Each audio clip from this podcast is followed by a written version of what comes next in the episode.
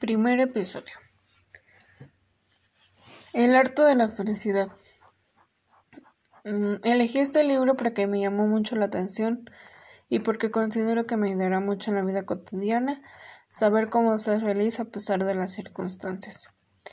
Es un libro basado en las conversaciones de un psiquiatra occidental con el Dalai Lama en la India y en las enseñanzas del Dalai Lama en Arizona.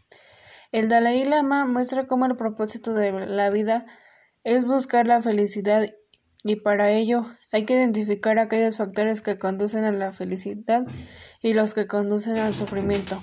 Deja muy claro que la felicidad está determinada más por el estado mental que por los acontecimientos externos y también que cuanto mayor sea el nivel de calma de, de nuestra mente, tanto mayor será nuestra capacidad para disfrutar de una vida feliz.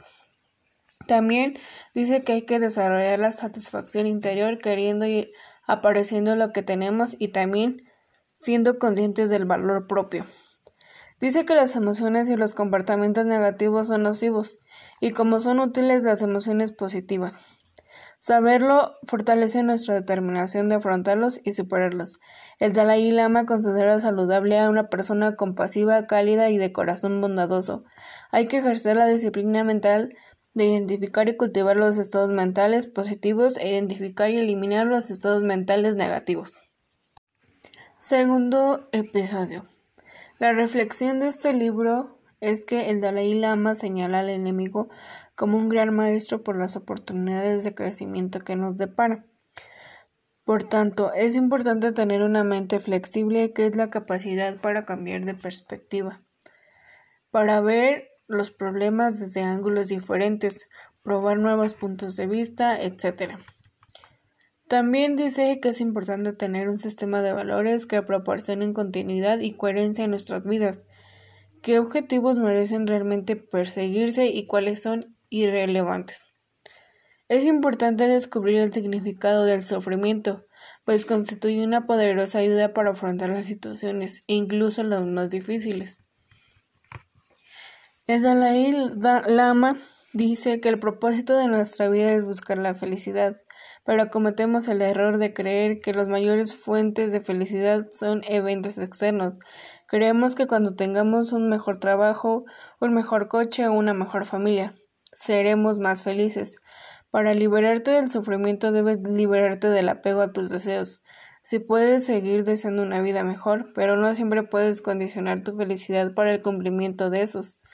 En cambio, aprende a valorar el momento presente, aprende a tener alegría solo en el viaje en busca de objetivo, independientemente de si lo lograrás o no.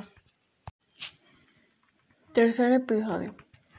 La idea fundamental de este libro es que nos ofrece el mensaje sereno de un hombre que ha conquistado la paz interior y sabe que la felicidad no es un don, sino un arte que exige voluntad y práctica, lejos de las grandes teorías y muy cerca de las preocupaciones cotidianas de cada uno, de nuestros miedos y de nuestros deseos. El maestro se ha servido de la ayuda de un psiquiatra occidental para entregarnos unas palabras que nos orienten a la vida diaria. Los preceptos básicos que el Dalai Lama expone son el propósito de la vida es la felicidad.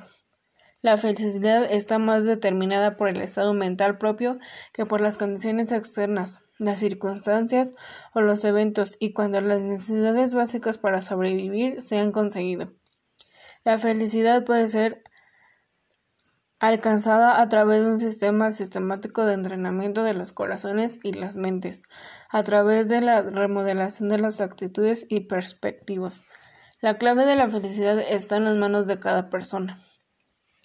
Este libro se esconde en la esencia del Dalai Lama. La disposición mental es determinante en el derecho que tenemos todos los seres humanos de buscar la felicidad.